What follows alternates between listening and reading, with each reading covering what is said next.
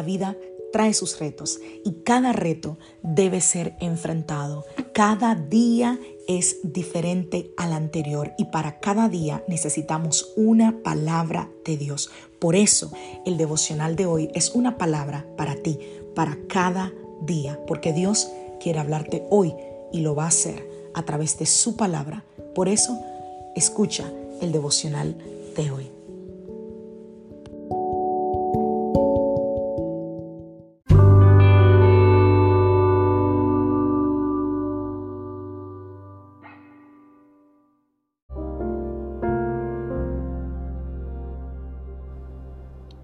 Devocional del día de hoy.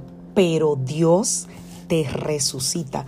Vamos a la palabra del Señor, Juan capítulo 11, a partir del verso 33. Cuando Jesús la vio llorando y vio a la gente lamentándose con ella, se enojó en su interior y se conmovió profundamente.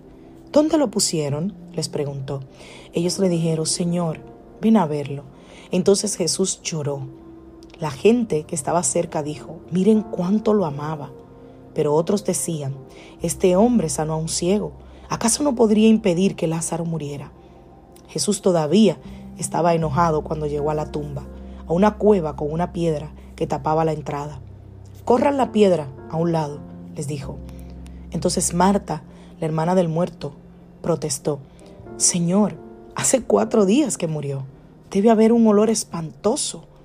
Jesús respondió, ¿no te dije que si crees verás la gloria de Dios. Así que corrieron la piedra a un lado. Entonces Jesús miró al cielo y dijo, Padre, gracias por haberme oído. Tú siempre me oyes. Pero lo dije en voz alta por el bien de toda esta gente que está aquí, para que crean que tú me enviaste. Hechos capítulo 10, verso 40. Pero Dios lo resucitó al tercer día. Después Dios permitió que se apareciera. Tú puedes leer en la Biblia la resurrección de algunas personas. Por ejemplo, vemos a, este caso, que es el caso de el amigo de Jesús, de Lázaro, a quien Jesús le habla para que salga de la tumba después de que tiene cuatro días. Por eso Marta le, le, le, le dice a Jesús, oye, tiene cuatro días, huele mal. En la cultura judía, y lo hablábamos ayer en nuestro estudio bíblico, la cultura judía, cuando una persona eh, muere, se considera que debe ser eh, dejado cuatro días, porque a los cuatro días es que esa persona eh, ya entra el cuerpo en estado de descomposición y es ahí donde, donde se, se cree que la persona ya sí realmente pues ha fallecido completamente. Jesús le responde a Marta, ¿no te he dicho que si crees verás la gloria de Dios? Y ese es un ejemplo de resurrección en la Biblia y podemos encontrar más. Y la importancia o, el, hecho más importante de resurrección fue el de Cristo, el de Jesús. ¿Por qué? Porque dice el apóstol Pablo que si no hubiese resurrección, vana sería entonces nuestra fe.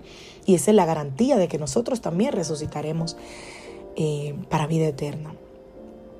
Pero hoy, hoy quizás necesitamos resucitar en esta vida que tenemos. Quizás necesitamos resucitar las ilusiones, los sueños, los anhelos. Quizás han muerto eh, todas esas cosas o tal vez solo estás sobreviviendo cada día.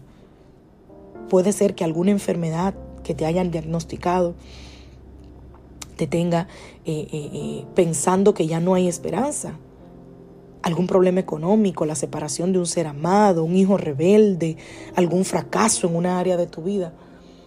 Y hoy quiero que escuches la voz que dice, pero Dios, escucha, pero Dios puede resucitar tus sueños para darte anhelos, puede consolarte, puede proveer, puede sanarte, puede restaurarte.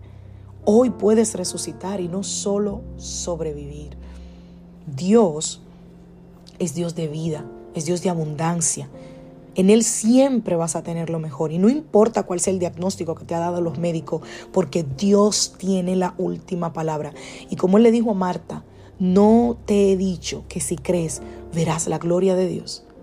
Entonces, Comienza a creer que para Dios no hay imposibles. Se trate de la salud, de las finanzas, de tus ilusiones, de tus sueños.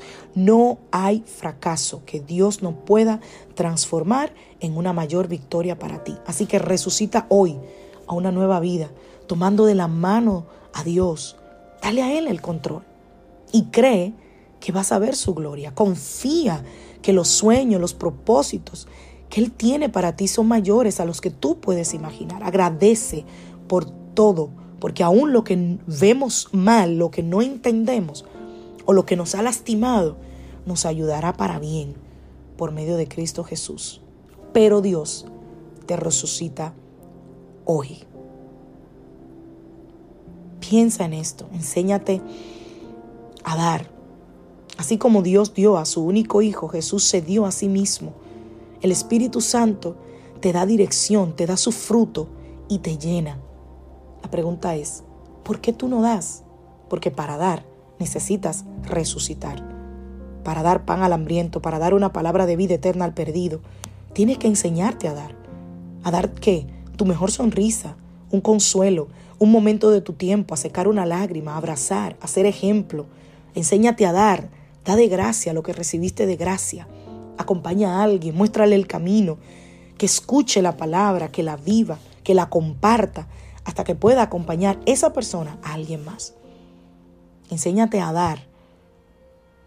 Con Dios, el pobre es rico, el débil es fuerte, el que no puede, todo lo puede. Lo imposible es posible. El enfermo es sano, el esclavo es libre, el muerto resucita.